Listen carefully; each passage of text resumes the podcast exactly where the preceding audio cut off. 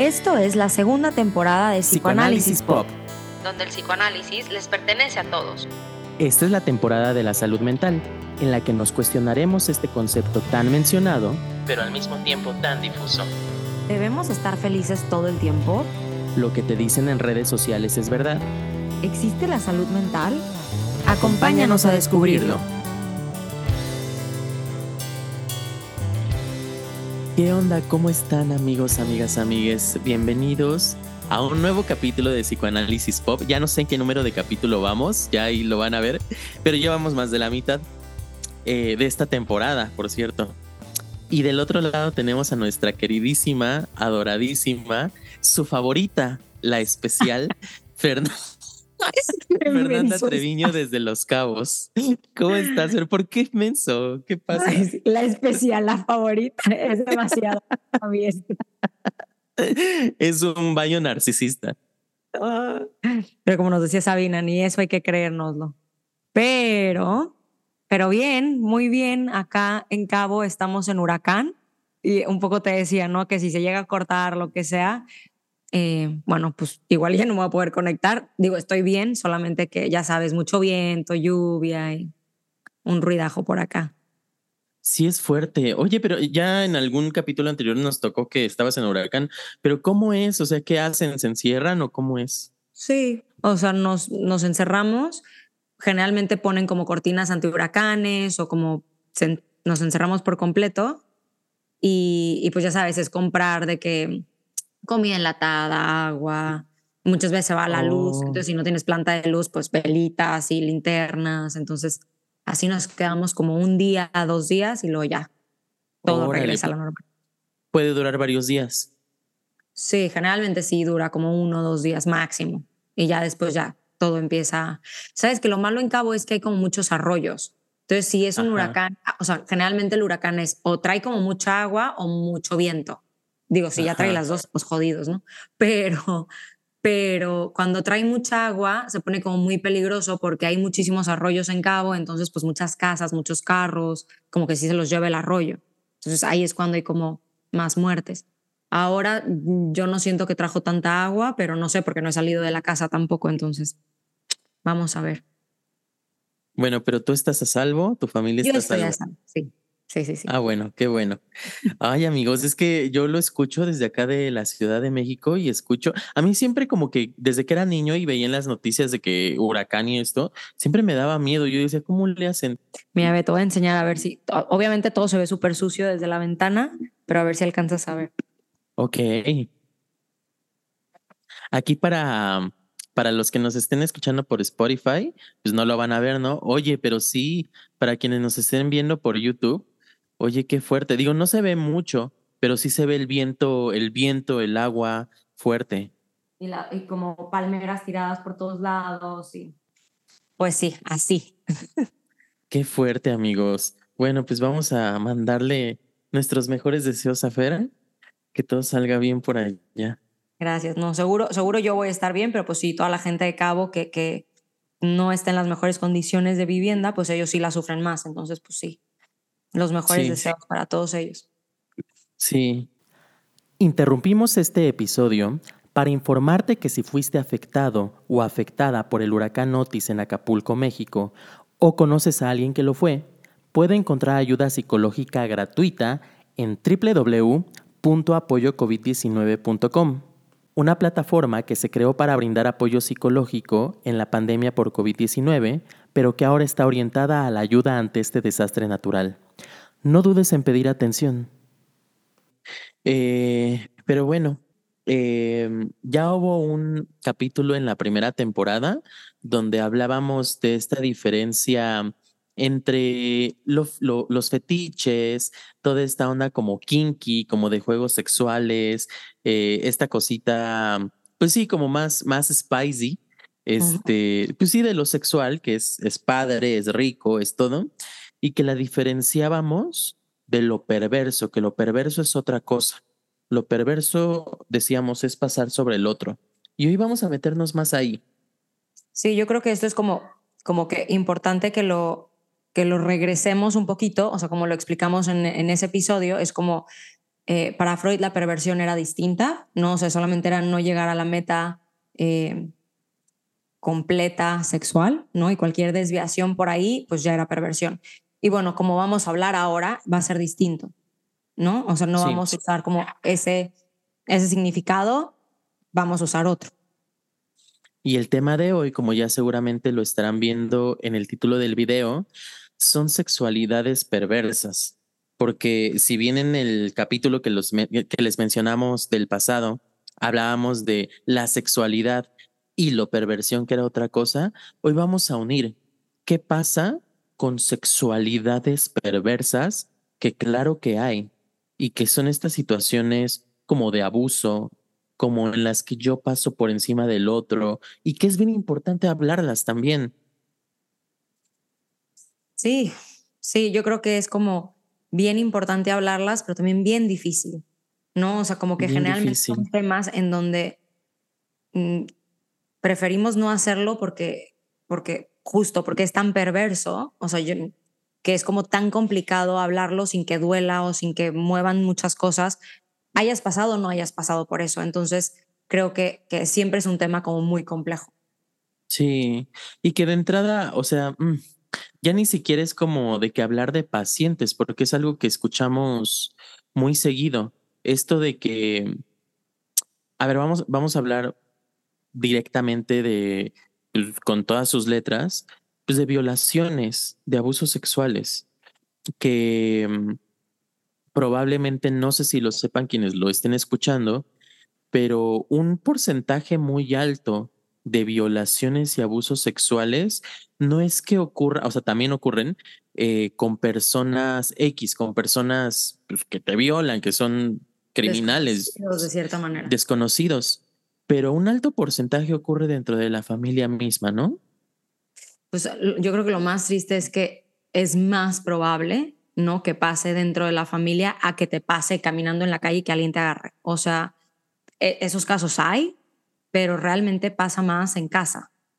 Sí, sí. O sea, ¿y qué pasa con...? Eh, y es que es súper común, este, de que el tío que me estaba cuidando cuando era niño Em, como que empieza con estos juegos.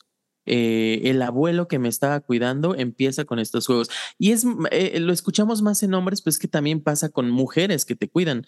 Yo he escuchado también de que, hay, por ejemplo, eh, la tía que me cuidaba, eh, no me violó tal cual, pero sí como que cuando me bañaba le gustaba agarrar de más mis partes íntimas. O sea, pasa, no, no es propio de un género, pasa. No, no, exacto. O sea, y yo creo que esto como que tiene que quedar muy claro porque muchas veces también está esta parte de, de como papás, ¿no? O sea, cuando, porque pasa mucho con niños chiquitos, entonces como, como confiar en que, ay, como es mujer no va a pasar nada, los puedo dejar, y no, ¿no? O sea, yo creo que, que es importante que entendamos que no es un tema de género, o sea, que abuso puede pasar en, con cualquier persona. Eh, y bueno, hay que tener cuidado, ¿no? O sea, con quién les confiamos la vida de nuestros, a nuestros hijos. Sí, digo que ciertamente si aquí está cruzado el tema del machismo y de los hombres y de todo esto, sí es probablemente más fácil que un hombre lo haga, pero no es exclusivo de. Eh, eh, pasa con todos, como estás diciendo, ¿no? Sí, y sabes que ahorita que, o sea, que dices esto como que lo pienso y digo, a ver, también ha sido, o sea, como un tema no tan hablado y, que creo que empezó a tener como, como más apertura y más voz con todo esto del movimiento feminista, del Me Too, y no, o sea, como que empezaron como a hablarlo más, ¿no? Entonces, creo que, no sé, cada vez espero que sea algo, no quiero que pase más, que pase menos, pero que sí tenga más voz, ¿no? Entonces, que también podamos ver pues por dónde va, ¿no? O sea, creo que tenemos una idea con la teoría y con todo esto, pero esta parte, claro, o sea, yo creo que vivimos una cultura eh, predominantemente machista, en donde ponemos al hombre como, como esta figura que puede hacerlo, pero yo creo que es que cada vez hay mucha perversión también en la mujer, ¿no? O sea, no nos excluye. Entonces, como que esta parte de que hay, que hay que observar, hay que escuchar, hay que ver, ¿no? O sea, todo lo que pasa a nuestro alrededor. Sí, sí, y que eh, eh, sí, creo que esto da, da para muchísimo de qué hablar. Em, por una parte, o sea, ahorita como estábamos diciendo, mucho de las violaciones, mucho de los abusos sexuales ocurre dentro de la familia y sobre todo se presta mucho a cuando son niños o cuando son púberes o adolescentes. Y es que claro que se presta más porque es más fácil que así se despliegue la perversión del abusador. Claro que le va a ser más fácil. Y es que sí me ha tocado escucharlo mucho en el consultorio, de que, por ejemplo, la niña que está mm, pues normal en sus cosas de niña y de repente llega el tío, el hermano, el papá y le dice, vamos a jugar, vamos a jugar un juego y resulta siendo pues una cosa sexual. Em, y que también aquí habría que pensar que no necesariamente es el tío, el hermano, el papá mayor de 18 años, no. Ocurre, y es que ocurre muchísimo con el hermano, con el primo, punto de 14 años, que está con la niña de 8. Y eso es muy fuerte. Sí, es muy fuerte y también es esta parte en donde, como dices, ¿no? Siempre lo queremos pensar como alguien como mucho más grande. Y, acá a veces es difícil, justo este tema a veces es difícil cuando se trata de menores de edad, ¿no? O sea, porque tenemos que tener mucho cuidado y tener como nosotros los eh, psicoanalistas, psicoterapeutas, en poder como tener esta sensibilidad de cuando nos están hablando de eso, de quiénes nos están hablando, ¿no? O sea, porque, por ejemplo, ahorita tú dices uno de 14 con una de 8, sí, pero luego también pasa que son los dos menores de 10, por ejemplo, ¿no? Y, O uno de 10 y uno de 8 o de 7.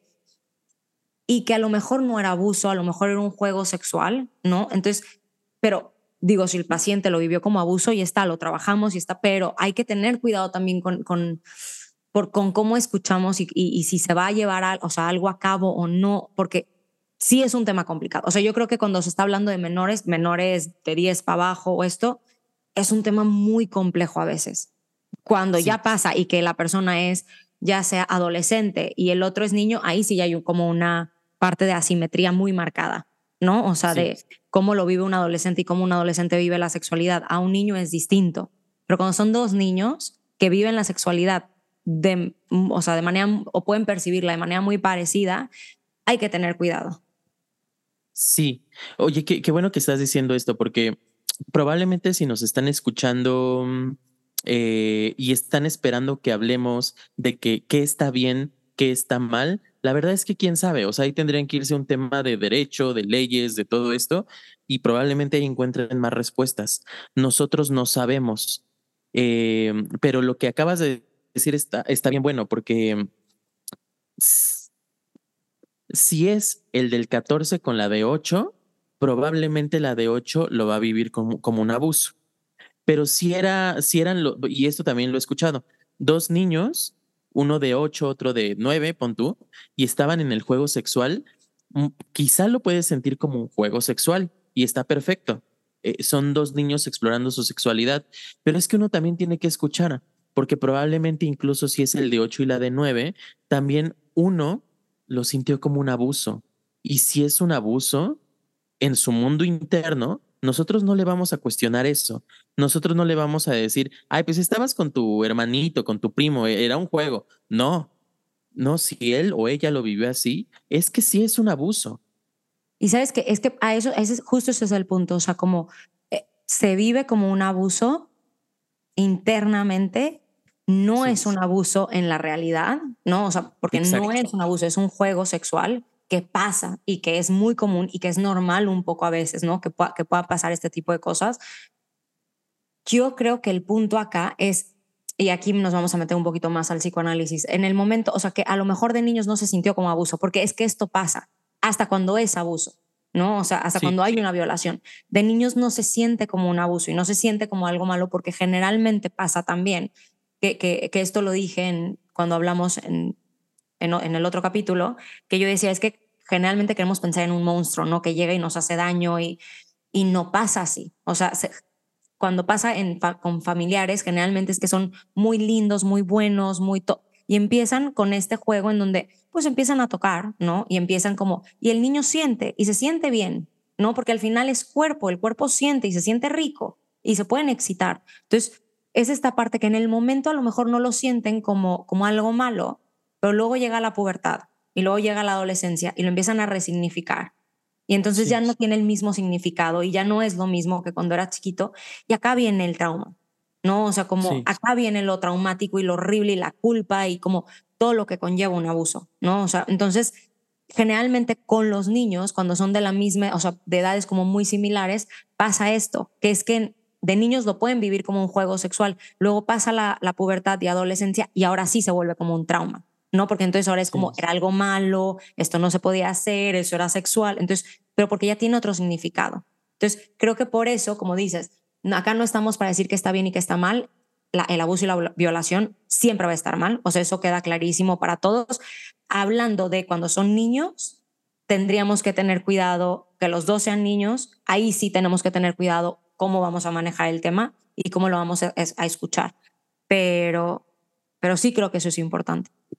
Sí, claro. Que esto que estás diciendo para quienes les interese más estudiarlo en la teoría, buscarlo en la teoría, es lo que Freud dijo como el trauma en dos tiempos en el primer tiempo que ocurre el abuso durante la infancia, queda como algo ahí raro.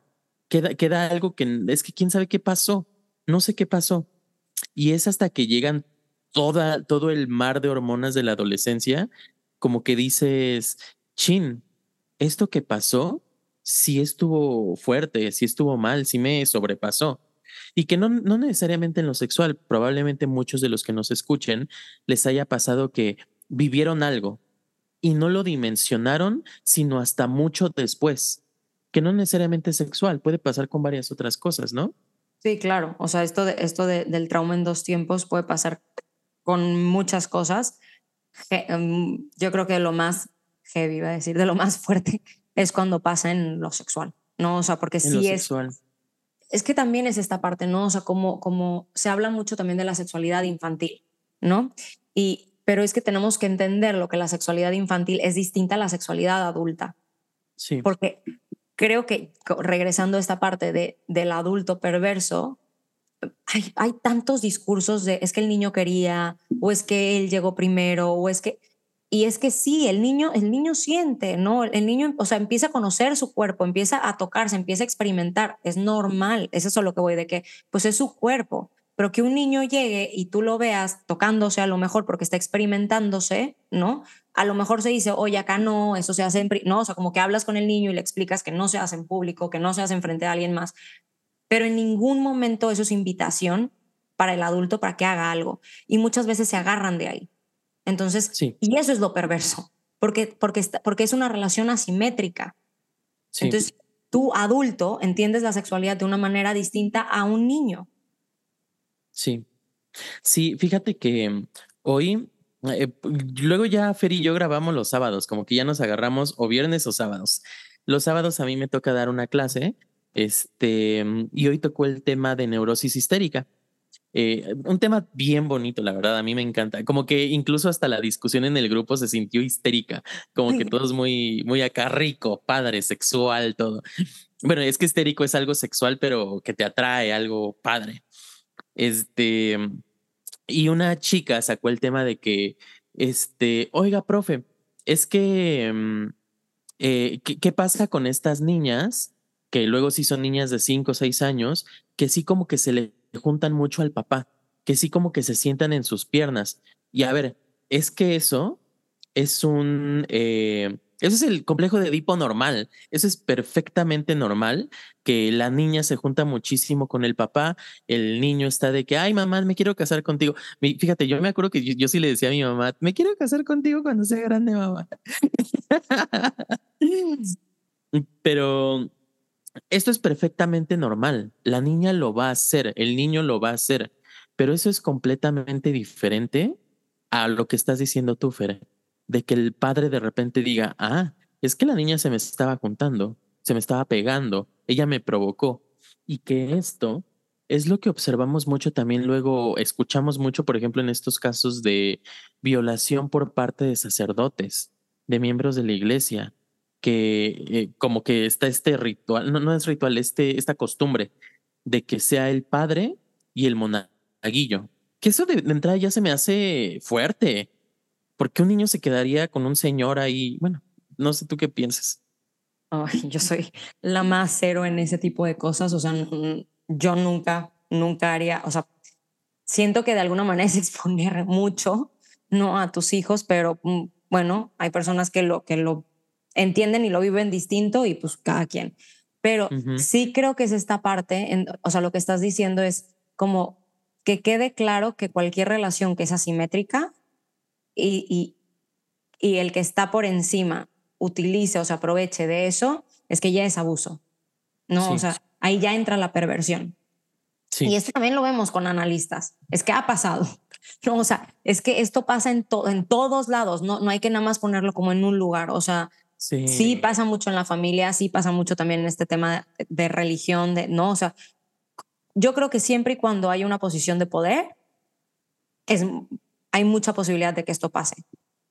Claro. Fíjate que el lunes me fui a cenar con este Rodrigo, el del APM, ¿te acuerdas? Este, Saludos a Rodrigo, si es que nos escucha. Saludos, Rodrigo. Em, y estábamos hablando, es que luego, bueno, está, está curioso porque siempre que salgo con un amigo analista, era, es hablar, hablar y hablar de psicoanálisis, que me encanta, pero es como de que ¿a poco no tenemos otro tema de conversación? Pero bueno. Yo creo que no, la verdad. Y me estaba diciendo, es que pues algo que caracteriza mucho al psicoanálisis es la transferencia, claramente, que es esta cosa de eh, el paciente te está depositando algo que no eres tú, es un objeto del pasado, del paciente, no eres tú, pero estar jugando a ese juego de la transferencia y entrarle y entrarle a que yo me presto como el objeto, por ejemplo, que al que querías excitar al objeto que querías tener, poseer, es entrarle a jugar con fuego. Bien que mal nosotros como analistas estamos jugando con fuego todo el tiempo. Y por eso un analista no es de que al chile voy a eh, escuchar, a tener pacientes y ya no. Necesitas una preparación muy fuerte.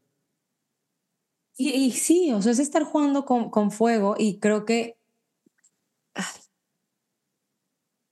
creo que por eso tenemos que estar muy bien analizados, ¿no? O sea, como... Por eso ahora que, que, tú decías como esta parte de la, la, la especial, bla, bla, como que eso me hizo acordarme como Sabina nos decía, es que cuando un paciente les diga, para bien o para mal, no se lo crean, o sea, no son ustedes, así aunque te digan, eres la mejor y me has, o sea, como contenido y me has acompañado, sí, pero es también esta fantasía que ella se hace de ti, no es que tú realmente eres, ¿no? Entonces, es como esta parte en donde como analistas, yo creo que por un lado sí estamos jugando con fuego un poco, pero también, por otro lado, lo sabemos. Sabemos qué es eso, sabemos que nos están depositando cosas. Yo creo que hay muchas posiciones en donde no lo sabe, ¿no? O sea, en donde pones muchas cosas, por ejemplo, con un doctor normal, ¿no? Que no sea psicoanalista, con un médico, o sea, tú le depositas muchas cosas a ese médico. Es más, para empezar a curar, ¿no? Si estoy enfermo, lo que sea. Entonces, siento que eh, hay muchas posiciones en donde no se analiza eso que te están depositando y bueno, te la crees y en ese te la crees, pues terminan actuando muchísimas cosas. Mm, claro. Ay, no, voy a echar de cabeza a alguien, Fer, ¿puedo? este, luego tengo amigos, tengo amigos terapeutas, pero de muchas corrientes, o sea, y no solo cognitivo-conductual, de otras también. Eh, tengo un amigo que quiero mucho, lo quiero muchísimo. Eh, aunque me llaman la atención, que luego sí publica cositas, ¿no? De que, ay, mi paciente me regaló, no voy a decir porque si no me va a adivinar, pero me regaló este una caja, una caja de chocolates, toda bonita de estas del Summers, ¿no? Eh, digo, no, no fue eso, pero pongamos que a ese nivel. Sí, sí, sí, Me regaló una botella de vino. Ay, qué padre, mi, mi, mi, mi consultante, porque así les dicen. Este, y yo me quedo pensando, Qué fuerte, porque de entrada, eh, o sea, mm, no te estás deteniendo a pensar que esos regalos ya son una manera de seducirte. Ay, y vas a entrar a un punto que también creo que es súper importante para hablar sobre esto, o sea, como nosotros entendemos que es seducción, ¿no? Que cuando un paciente está haciendo esto, te está intentando seducir y no nada más lo hace con regalos, o sea, yo creo que que, que, los regalos es como que algo como muy ya concreto en donde cuando un paciente, y no estoy diciendo que no tienes que aceptar los regalos de tus pacientes, hay veces que sí se aceptan y ya está, ¿no? Yo creo que lo que tenemos que tener claro es que siempre tenemos que pensarlo.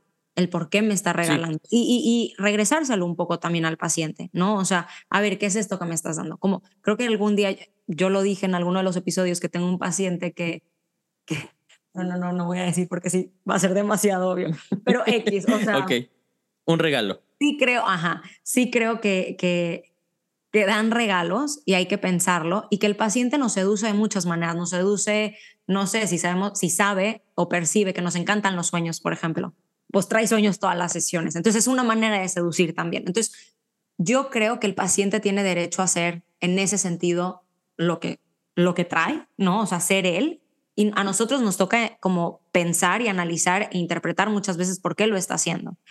Que vamos un poco a lo mismo, que un niño puede seducir, ¿no? Puede ser encantador, puede ser súper tierno, porque aparte es que a veces la ternura se confunde con la sexualidad. Entonces, el niño puede hacer todo esto, puede desplegarse como es, e, es responsabilidad del adulto no ceder a eso, ¿no? Entonces, igual con nosotros. Creo que el paciente puede llegar y, nos contaron en algún punto como maestros que les tocaron pacientes que casi casi se embichaban enfrente de ellos. No sé si ustedes usan la palabra embichar, pero se desnudaban enfrente de ellos, ¿no? O sea, como... Y nos toca a nosotros no actuarlo, ¿no? O sea, no llegar y decir, ay, sí, o sea, por más que te, que te seduzca y que esté ahí. Entonces, creo que también esta parte de la seducción es importante y poniéndolo, por ejemplo, en el adulto, con niños, es que muchas veces también una manera de abusar de los niños es seducirlos todo el tiempo. Y esto puede pasar de mil maneras. porque los hipersexualizas, ¿no? Entonces, y ahí ya se mueve todo un mundo también muy perverso, que a lo mejor no es tan tangible o tan concreto como ¿no? O sea, como un abuso sexual o una violación como ya, no sé cómo decirlo, puesta en escena. Sí, claro. Oye, qué, qué, qué buen tema este que acabas de sacar. Fíjate que hay un libro, ya hemos mencionado aquí este autor, Juan David Nacio, que es, es lacaniano. Nosotros creo que no somos lacanianos para nada, pero Nacio es muy bueno. Em, y en un libro, tiene un libro que se llama Si el psicoanálisis cura. Es una joya de libro, chiquito. Y ahí mete un concepto que está diciendo, un trauma puede ser tanto un abuso sexual cometido tal cual por alguien adulto en el niño, como la madre que está acariciando al niño de manera tierna pero sobreexcitada constantemente, constantemente. Y estos son lo que él le, le llama los microtraumas, que en conjunto los microtraumas tienen la misma fuerza que un gran trauma. Y sabes que es que este tema se me hace impresionante, sobre todo para los papás y las mamás que nos están escuchando, porque muchas veces es que nosotros no sabemos cuáles son ese tipo de cosas, ¿no? Y, y son cosas que generalmente no pensaríamos, como por ejemplo, eh, que se siga mañando con los papás, ¿no? Cuando ya tiene tres, cuatro, cinco años, o que, o que vean a la mamá desnuda, o que vean al papá desnudo, o sea, como que son cositas que a lo mejor nosotros no lo pensaríamos, pero que excitan, ¿no? O sea, el ver un cuerpo desnudo al final están viendo algo que excita. Entonces, por más que no, pero es que el niño, de esta mirada inocente, sí, pero es que el niño también es curioso, ¿no? Y esta curiosidad de querer ver y de que, y, que es un cuerpo distinto al de él, porque al final es un cuerpo distinto, eh, va generando esta, ¿no? O sea, como estas hipersexualizaciones en los niños. Entonces, o que sigan durmiendo con los papás, ¿no? Que estén metidos ahí todo el tiempo. O sea, hay como muchas cosas que a lo mejor no tenemos tan claras, pero que pasan. O, esta, o estas mamás que, que, que siguen limpiando a los niños chiquitos y es como, es que lo tengo que limpiar súper bien para que no le dé una infección. ¿Qué tanto es súper bien? ¿No? O sea, ¿qué tanto estás tocando sin querer, ¿no? O sea, por, por protegerlo a lo mejor de más. Entonces, sí creo que son como cositas que obviamente tienen algo inconsciente de fondo, pero que genuinamente no nos damos cuenta y que, y que tenemos que tener como a lo mejor la alerta ahí de decir qué tanto estoy hipersexualizando. Sí, fíjate qué, qué ejemplos tan bonitos y claros acabas de dar, porque por una parte em, estamos hablando de que, por decir una cosa, eh, eh, igual en la clase de hoy en la mañana, una chica me decía, es que un padre de un niño que yo atiendo llegó y me pregunta, ay, pues es que yo me pasé en boxers ahí en la casa. Este, ¿está mal que haga eso? o sea, de entrada, ahorita tú dices, el niño se excita. Sí, también yo le, le agregaría, se sobreexcita, porque no es un, como tú lo decías al inicio, no es una excitación como nosotros en el adulto de que, ay, qué rico. No, el niño no puede decir, ay, qué rico. Para el niño es algo que está sobrepasando a su aparato psíquico, algo que no puede tramitar. Es como si eh, yo estoy aprendiendo a, yo qué sé, yo estoy aprendiendo a tomar mi leche, yo qué sé, en un vasito entrenador. Y ahí voy poquito a poquito, poquito a poquito, y de repente te avientan una cubeta de agua. Órale, tómese todo esto. Eh, está fuerte, Está fuerte. Pero es que eh, justo es eso, ¿no? como lo estás explicando. y, y, ahorita que estás diciendo eso, yo también lo podría como comparar un poco con la muerte, por ejemplo. La muerte no es algo que experimentamos, no sabemos qué se siente morirnos, ¿no? Entonces es algo que no tiene, y por eso es pulsión de muerte, porque no tiene palabra, porque no hay nada con lo que nos podamos como equipar para decir esto es la muerte, ¿no? Entonces siempre se queda como una fantasía y entonces con esa fantasía puede ser traumático, puede ser, no, o pueden ser mil cosas, porque no hay palabra, porque no lo hemos tramitado. Igual la sexualidad para los niños. Es que ellos no lo han tramitado, no tienen, o sea, un aparato psíquico, una mente, o para que puedan entender como que pueda como tramitar eso que para nosotros es sexualidad.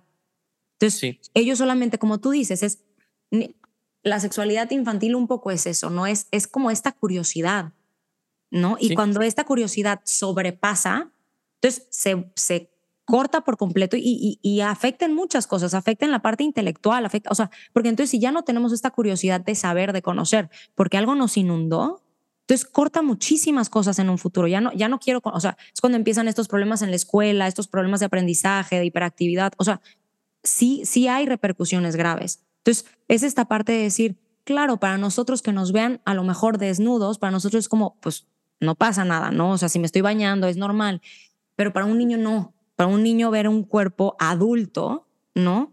Es totalmente distinto, no por la parte de, como tú dices, ay, qué rico, es distinto. Piensa en un cuerpo de un niño y piensa en el cuerpo de un adulto, hay muchas diferencias que el niño no puede procesar y que no entiende.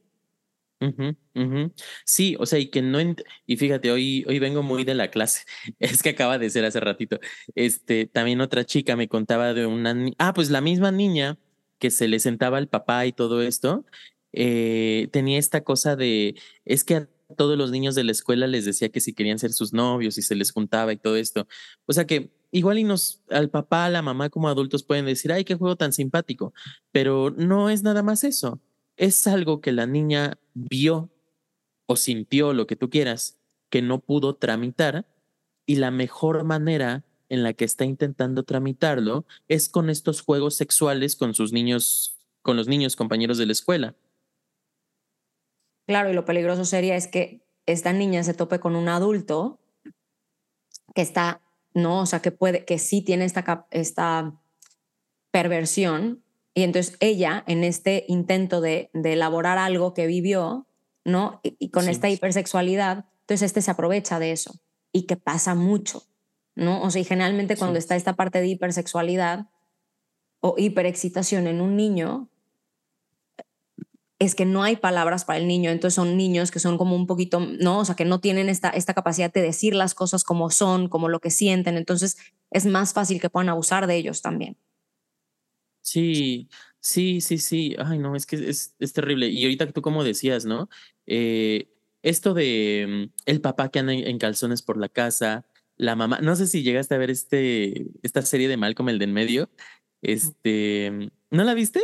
Bueno, esta Lois, que es la mamá, en los primeros capítulos, eh, se ve como está desnuda por la casa, ¿no? y luego llega la maestra de, Malcolm a tocar y le abre desnuda. Y la maestra se queda como... y la Lois diciendo, ¿qué? Son un par de pechos, nunca he visto unos.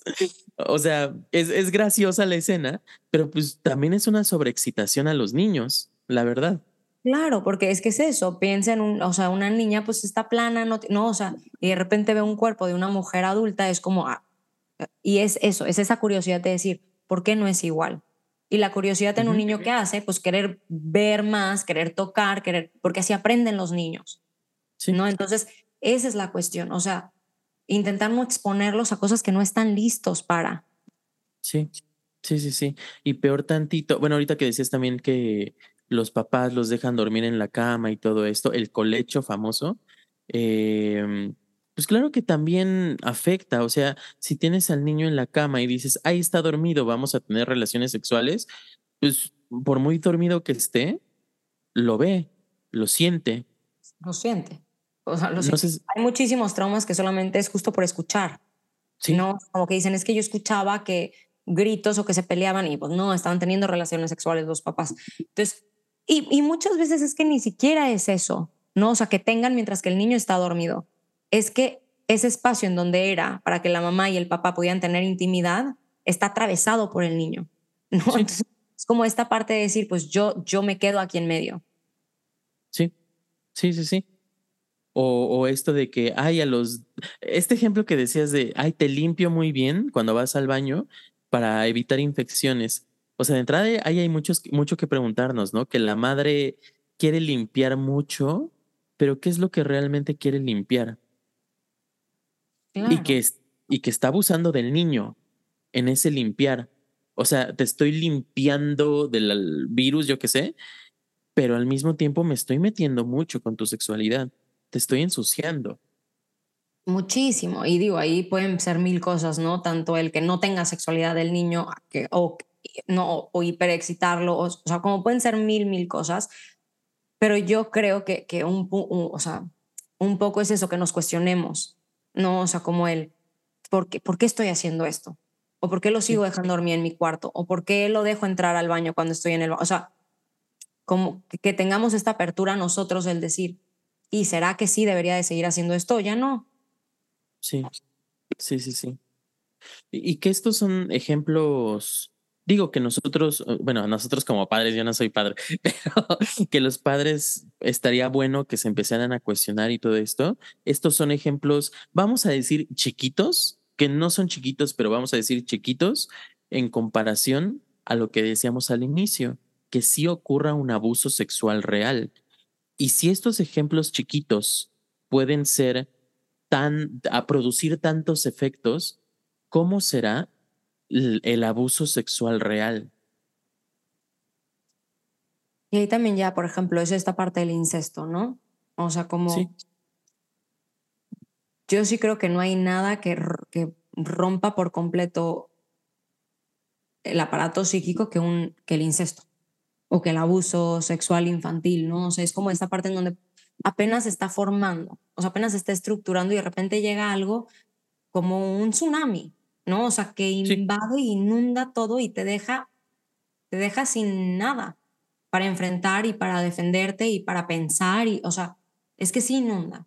Entonces, es, la verdad es que son pacientes que sufren mucho, no estoy diciendo que no puedan llegar a elaborarlo y, se requiere mucho trabajo y de mucho acompañamiento, pero sí son cosas muy dolorosas. Sí. Justo por esta como esta parte de si algo te inunda, te rebasa, te, te deja sin poder tener palabras para poder expresarlo, es que eso es la pulsión de muerte. Te deja muerto, muerto en vida. No, o sea, es esta parte de, de estoy vivo, pero, pero me siento muerto. Porque sí, sí de alguna manera aniquilaron tu aparato psíquico desde etapas muy tempranas. Sí. Fíjate que mm, yo alguna vez, digo, pues, bueno, sí, en alguna clínica estuve platicando con un chavo. Un chavo chiquito, tenía 18 años. Este, y como de estas personas, eh, no sé, como que te agarran mucha confianza, al mismo tiempo también muy intensito y todo esto. Eh, y me empezó a contar, porque también era la, la sección esta de pruebas de ITS y todo esto, ¿no? Em, y me empieza a contar que no, pues que él iba porque quería, bueno, quería ver lo de las pruebas y todo esto, pero me empieza a contar su historia. Y por eso yo saqué el tema de los monaguillos hace rato, porque me decía, es que yo era monaguillo de una iglesia que no sé qué, pero muchas veces a mí me encerraban, este, me llegaron a violar varias veces digo, no, no con esas palabras, pero sí, eh, pues llegaron a hacer cosas conmigo muchas veces, como que, o sea, y, y eso era una historia fuerte y que al mismo tiempo yo en su personalidad, en su manera de actuar, veía que algo estaba, no sé, no sé, no sé. Y, esto lo platico de este chavito pero al mismo tiempo cuando, cuando me ha tocado ir a esta clínica, la clínica Condesa, que es mucho para, para pruebas sexuales de ITS, población trans también, eh, que han vivido este tipo de cosas, como que uno se da cuenta que algo está detenido, algo, algo, no sé cómo explicarlo, algo está detenido, algo no puede tramitarse, no sé cómo decirlo. Y sabes, ahora, ahora, o sea, ahora que pones este ejemplo, o sea, como y también eso creo que es importante. Hay, hay personas que lo tienen claro, ¿no? O sea, ¿qué les pasó? O sea, de que es que yo sí me acuerdo, ¿no? Que me pasó tal y tal y que hicieron esto como este, como este chavo que cuentas. Pero luego también tenemos pacientes es que, que lo bloquearon por completo, que está totalmente reprimido. Sí. Pero que están actuando esta pulsión de muerte constantemente y que, y que tú dices, ¿de dónde viene tanto? ¿No? O sea, ¿de dónde viene toda esta destrucción o esta autodestrucción que tienen, ¿no? Y, y de repente es que no es tan fácil. ¿no? O sea, cuando, cuando tú sí, cuando, y más pasa, o sea, esto sucede más cuando pasa en edades muy tempranas, en donde no había palabra de decir es que me encerraron, es que me hicieron, porque no, todavía no estaba eso. Entonces, todo se va al cuerpo. Entonces, de repente tenemos pacientes que es como, es que me dan muchísimas náuseas o es que, ¿no? O sea, como que todo es como muy corporal y, y, y de repente voy y me desmayo y que no hay una causa, o sea, como física, médica, que no es tan fácil, ¿no? Porque es que la persona no tiene la capacidad para decir lo que le pasó porque no había palabras allá. Entonces, y, que le están empujando o empujando hacia la muerte todo el tiempo. Porque es eso, es derrumbaron mi construcción de aparato psíquico. Entonces no hay nada. Entonces siento que, que eso es lo, lo, lo doloroso y lo triste porque es como les robaron la vida sin haberla tenido todavía. Y es muy fuerte. Sí, ahorita que dices esto de los vómitos, de las náuseas, que son síntomas histéricos, luego la palabra histérico se emplea muy mal como a modo de insulto y todo esto. No, pero histeria es otra cosa. Histeria es que hubo un conflicto muy, muy, muy fuerte y la mejor manera que tengo de expresarlo es mediante el cuerpo. Eh, y que ese síntoma, por ejemplo, ahorita que mencionas el vómito, es que está cumpliendo un deseo que en ese momento sí lo tuve, pero me sobrepasó, que es lo que estamos diciendo ahorita, me sobrepasó, y al mismo tiempo me castigo, porque el vómito es horrible, vomitar es horrible, me estoy castigando mediante el vómito, pero porque de alguna manera en mí me hicieron creer que yo tenía la culpa. Y que generalmente esto pasa con los abusos. ¿no? Y con las violaciones. Y ya que si nos vamos también a esta parte de lo social, es que a cuántas mujeres no les echan la culpa por los que les hicieron, ¿no? Pero cómo ibas vestida, pero... Y es que esto viene desde esta parte perversa. Entonces, por eso creo que deberíamos de, de, hablarlo cada vez más para que antes de que se nos ocurra decir, pero cómo iba vestida, pero qué tan peda estaba, pero eh, mm, piensa, piensa qué parte de ti está hablando. O sea, detente un poquito y di, ¿qué parte de mí, qué, qué, qué, o sea, ¿qué está diciendo de mí que yo esté justificando estos actos? ¿No? O sea, ¿por dónde va? Entonces, yo creo que a eso es a lo que voy, que, que, que, esta parte desde que un niño muy chiquito que no tenía palabras para poder decir lo que estaba pasando, se vaya a su cuerpo, es que se mueven tantas cosas, se mueve culpa, se mueve deseo, se mueve goce, se, o sea, se mueven muchas cosas. Entonces, eso es lo difícil, ¿no? Que, que, que se pasa al cuerpo y digo, en, en, este caso, como decimos, pues es vómito, pero pueden ser muchas otras cosas, ¿no? y, que, y que cada vez se, pues, se puede volver más peligroso para el paciente.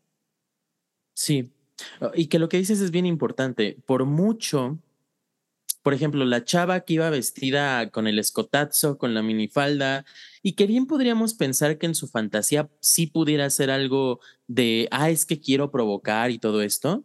Eh, por mucho que sea así, por mucho que alguien tenga esta fantasía de provocar, tú no tienes por qué sobrepasarlo. No tienes por qué meterte y abusar, porque en el momento en que tú abusas, eso es pasar sobre el otro, eso es lo perverso.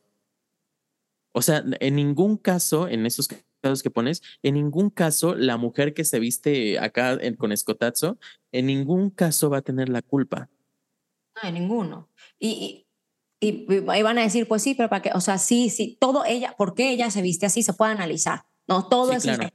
Todo lo podríamos interpretar, ¿no?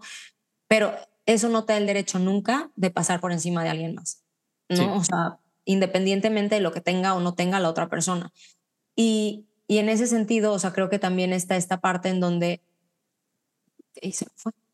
Se me fue de la nada de la cabeza la idea que iba a decir. Disociación histérica, no. En tres segundos.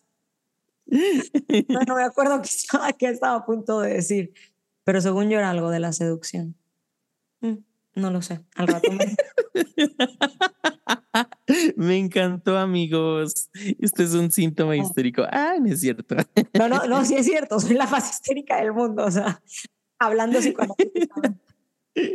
¿Te acuerdas cuando fuimos al Congreso y que estábamos hablando, eh, justo cuando la primera vez que nos dijimos, es que nosotros éramos border, que no sé qué, este, y yo te decía, ay, es que tú eres bien histérica, Fer, y yo soy el más obsesivo, obvio, somos el team neurótico, según, ¿no? Según. ¿Qué iba a decir? Ah, ya me acordé. Iba a decir que justo es esto, o sea, que, que aparte, y esto como un poco lo estaba viendo en, en las clases ahorita en la formación, que nunca lo había pensado así, pero, pero creo que me abre también la puerta a pensar otras cosas de manera distinta, ¿no? O sea, cuando pasa, que sí pasa, que vemos a, mujeres o a hombres adultos que se colocan en situaciones en donde es muy posible que puedan abusar de ellos. Sí. ¿no? Y que vemos que abusan y abusan y abusan y decimos, ¿qué pasa? Que siempre están abusando de ellos, ¿no? Y que, que en algún punto una de las maestras nos está diciendo, es que eso un poco ahí también hay perversión. Y, y, mm. y este caso era como que había sufrido abuso sexual infantil y, y en este goce, ¿no? Y en esta culpa también que hubo, es como se busca repetir eso porque no se pudo elaborar en la infancia. Pero entonces también es como que te colocas en una situación y utilizas al otro para que también te use. Y entonces todo esto, es que en verdad todo el tema del abuso sexual y, y cómo descoloca y coloca a un paciente en situaciones de riesgo es impresionante. O sea, es impresionante cómo eso te queda como, como si fuera un sello por mucho tiempo si no se elabora y si no se trabaja y si no, ¿no? O sea, como que sí deja muchas cicatrices. Claro. E, es que, ay amigos, es que esto es como la película Cadena de Favores pero al revés. Eh, en el sentido de que ustedes vean las personas abusadoras y van a encontrar que un alto porcentaje de abusadores fueron abusados. Y que la explicación un poco es lo que está diciendo Fer. Lo que yo viví en pasivo y me traumatizó y yo no pude hacer nada al respecto, la mejor manera de elaborarlo va a ser yo viviéndolo en activo y sometiendo a otro para que viva lo mismo que yo viví. Y eso sería como esta parte de la identificación con, con el agresor, ¿no? Sí. Entonces tenemos estos, estos dos puntos. Es me, me identifico con el agresor, pero a la vez también puede estar esta parte en donde no me identifico con el agresor, pero entonces busco siempre utilizar al otro para que abuse de mí. ¿No? Entonces están estas dos partes, o sea, en tanto que me identifico y entonces yo abuso de otros, o tanto que me identifico en esta manera de entonces te utilizo para que tú abuses de mí, para que yo vuelva a vivir eso que viví. Y en pequeña escala lo vemos con el bullying también, ¿no? O sea, como al que le hicieron bullying, hace bullying, el que vivió bullying, lo siguen abusando él constantemente en su vida. Y entonces es que es difícil, o sea, es difícil poder entender y romper con estas cadenas cuando hay abuso invade por completo. Sí. Ay, amigos, ¿cómo vieron el capítulo de hoy? Siento, mira, yo, yo pensé que iba a estar más fuerte, fíjate, o sea, sentí que, que no es que no le hayamos entrado, creo que le entramos bien, pero pensé que iba a terminar yo más destruido. ¿Tú cómo ves? Yo también, ¿eh? cuando, cuando estábamos hablando que íbamos a hablar sobre este tema, yo dije, ah, voy a terminar mal, pero, pero no, creo que lo pudimos poner bastante bien en palabras. Y eso siempre es pulsión de vida, así que si podemos Bendiciones. no, Somos pulsión de vida, amigos. Creo que eso también, si podemos ligar estos temas, ¿no? Y, y, traerlos y dar ejemplos y nos equipara a todos, a los que nos escuchan y a nosotros también, a tener como esta pulsión o este empuje para poder entrarle a cosas que duelen. Y eso ya es vida. Sí. Sí, o sea, y también entrarle de manera como medio light también, porque tampoco pues esto no es una terapia, entonces esto nada más son como ideas, una pequeña guía, ahí pues sí, ideas sueltas para que pues ustedes empiecen a pensar, ¿no? Que también es importante hablar de estos casos y que, y que también igual si por ahí eh, personas que luego dicen, es que no me acuerdo de nada de mi infancia, bueno, ¿por qué será? Digo, no necesariamente tiene que ver con un abuso sexual, pero y sabes que antes, antes de, que, de que terminemos, muchas veces socialmente escuchamos de estos casos, ¿no? De que el abuelo abusó de tal, de su nieta o la tía o el tío, lo que sea. En verdad, como sociedad sí tenemos un deber para proteger a los niños. Entonces no se vale quedarse callado, no se vale decir como este tema es demasiado fuerte y no hay que hablarlo o hay que hacer como que no pasó nada, porque eso es coludirte con la perversión. Entonces, sí. como un poco eso me tiene hasta la madre de escuchar de que de esto no se habla, no, sí se habla. O sea, sí se habla y si te quedas callado, entonces ten cuidado porque si te estás coludiendo o, estás como de alguna manera siendo parte de del problema que tenemos. Entonces, sí creo que, que estos temas hay que hablarlos, hay que proteger a los niños y hay que cuidar muchísimo a, las, a los niños en la sociedad. Y es que esto que estás diciendo es complejo, porque imagínate a la mamá que vio a, su hija o hijo que fue abusado por tal otra persona que es miembro de la familia y que la mamá dice, vamos a hacer como que no pasó nada. Y que esto es común, común, común, común, común. Em, pero que eso al mismo tiempo seguramente tiene que ver con la historia de vida de la madre, porque en el momento en que está viendo que su hijo o hija fue abusado, algo le despertó a ella misma, que esto para nada es una justificación, pero más bien aquí la idea es, señora mamá, que usted quiere hacer como que no pasó nada o quien sea que quiera hacer como que no pasó nada, primero hay que cuestionarse por qué le angustia tanto, qué tiene que ver con usted. Por supuesto, o sea, y un poco eso es lo que voy a todos, nos puede pasar a todos, ninguno está exento de decir como que de entrada digas no quiero hablarlo o no quiero decirlo o qué miedo o lo que sea, a todos nos puede pasar. La cuestión acá es de que ya no se vale decir, y es que yo no sabía que eso se puede trabajar. No, sí se puede trabajar. O sea, esto, si llegas a sentir esto porque a alguien, a un ser querido le pasó, vayan a terapia, por Dios, ya responsabilícense porque es que esta sociedad cada vez se vuelve más, o sea, más compleja y más difícil y, y no sé, o sea, cada vez hay como mucha deshumanización también. Entonces, sí tenemos un trabajo fuerte todos, o sea, como sociedad, de, dejar de deshumanizarnos ante el dolor de alguien más, ¿no? Y ante los que no tienen esta parte de protección. Entonces, se vale que sientas lo que sientas, no se vale que lo actúes. Pues ya, terminamos fuerte. Para terminar de poner el, candadito fuerte, acuérdense de que si nos escuchan en Spotify, pónganos cinco estrellas, no menos, que nos sigan, que, nos, que le piquen a la campanita, que lo compartan con sus amigos por sus redes sociales. Eh, lo mismo si nos escuchan en Google Podcast, en Apple Podcast, en YouTube, síganos, denos like, coméntenos para que vean el huracán también de Fer. Este, y acuérdense que a nosotros nos encuentran en Spotify como arroba psicoanálisis.pop. Eh, em, a Fer le encuentran como arroba psic.fernandate y a mí me encuentran como arroba psicoanálisis.aldo.toledo. Y en nuestras redes, eh, Facebook Psicoanálisis Pop, X arroba psicoanalpop y eh, me falta una. Eh, ¿Cuál es la otra? TikTok, arroba psicoanálisis pop, todo junto. Y pues vamos a dejarle aquí, amigos. Díganos qué pensaron.